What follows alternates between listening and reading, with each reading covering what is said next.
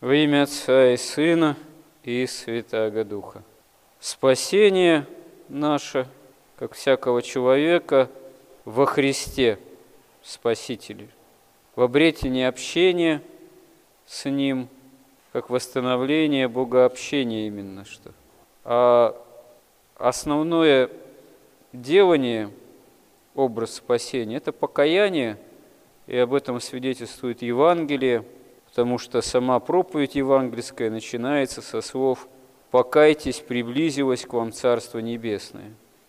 Но покаяние – это не только написание такого списка грехов перед исповедью, и не только в осознании грехов собственных, хотя это тоже является важнейшим таким делом, осознание видения собственной греховности, потому что пока человек к этому не подойдет – он вообще находится в такой греховной ослепленности, в таком самообольщении, что даже собственных грехов, если не видит, то как же с ними начать бороться? А люди, далекие от веры, от жизни по вере, они очень часто собственных грехов вообще никак не осознают. С этим даже порой приходится сталкиваться с таким недоумением, а какие у меня грехи? А у меня нет особых грехов а я человек, в общем, неплохой и так далее и тому подобное. Хотя на самом деле, если любого человека копнуть, так сказать, углубиться в обстоятельства жизни, в мотивы поведения, это что называется, можно очень много разных скелетов в шкафу найти, как это говорится. И на самом деле, действительно, нет ни одного от утробы матери безгрешного человека. В этом смысле святыми не рождаются, а рождаются именно с поврежденной грехом человеческой природы, которая берет начало еще от Адама и Евы. Но некоторые святые отцы недаром говорили, что человеческая природа, она, конечно, грехом повреждена – но основа этого повреждения лежит не в самой природе, а в личности, в личной воле человека. Потому что на самом деле Бог не создавал ни человеческую природу, ни ангельскую природу, ни природу всей вообще твари, всего сотворенного, с каким-либо недостатком, злом, потому что об этом сама Библия свидетельствует, что все добро есть Богом сотворенные. А искажение этой природы лежит именно в свободной воле и человека, и ангелов, потому что даже силы демонические, бесы, они имеют изначально добрую природу, ангельскую, которая казалась искаженной вследствие личного выбора, восстания против Бога части ангелов. И хотя мы рождаемся, можно сказать, удобо преклоняемыми греху, как у святых отцов сказано, которые опытно понимали, что такое на самом деле грех и добродетель, от воли человека зависит, по какому пути идти, следовать.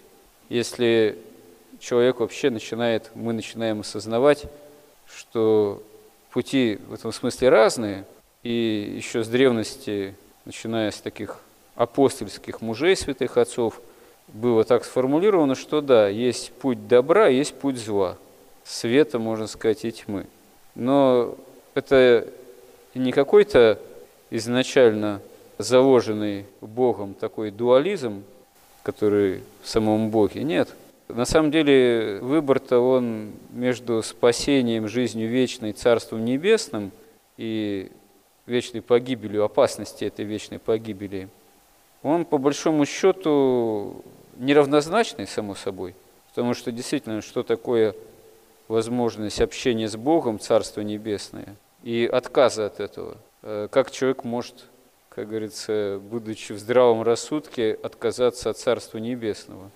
Только по причине греховной ослепленности, которая искажает очевидность понимания того, что на самом деле есть добро, а что есть зло что есть благо, а что есть на самом деле для человека искажение, грех, страсть и опасность отлучения от Бога.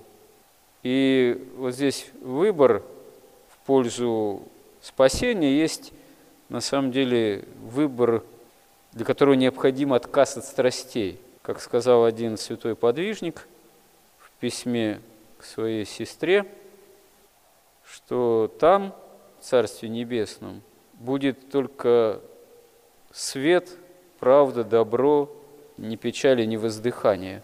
И все, что связано со скорбью, должно будет оставить, там не будет ни печали, ни воздыхания, ни страстей, потому что это все связано со страстями именно.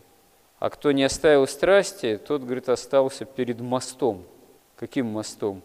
А как сказано в притче о богаче и Лазаре, что сверх того между Царством Небесным и Адом учреждена великая пропасть, которую не переходит. Нет действительно такого моста.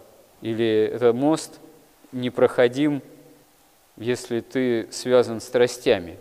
Поэтому вот истинный выбор в отношении спасения, он именно что заключается в покаянии как изменение действительно образа жизни, изменение ума. А ум, святые отцы с древности, для древних святых отцов, понятие было синонимично понятию духа. То есть это необходимо для нас такое духовное изменение произойти с нашим мировосприятием, с самой вот этой возможностью, необходимости осознания, можно сказать, именно осознания необходимости этого выбора – как отказа от страстей.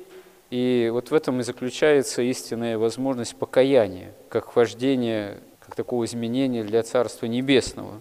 Не просто на словах, не просто только в осознании греха, но и во исцелении, исправлении от греха, в отказе от страстей. Это есть, собственно говоря, такая настоящая серьезная задача всей духовной жизни – Задача, конечно, непростая, и она не в одночасье осуществляемая, как один из святых тоже сказал, добродетель не груша, ее сразу не съешь. Но постараться овладеть этим, самым главным, подойти к этому, вооружиться ради этого верой действительно и покаянием, это вполне задача, осуществимая для каждого человека, который имеет веру. А раз мы переступаем порог храма, то и для нас не в последнюю очередь. Господи, помоги нам. В этом аминь.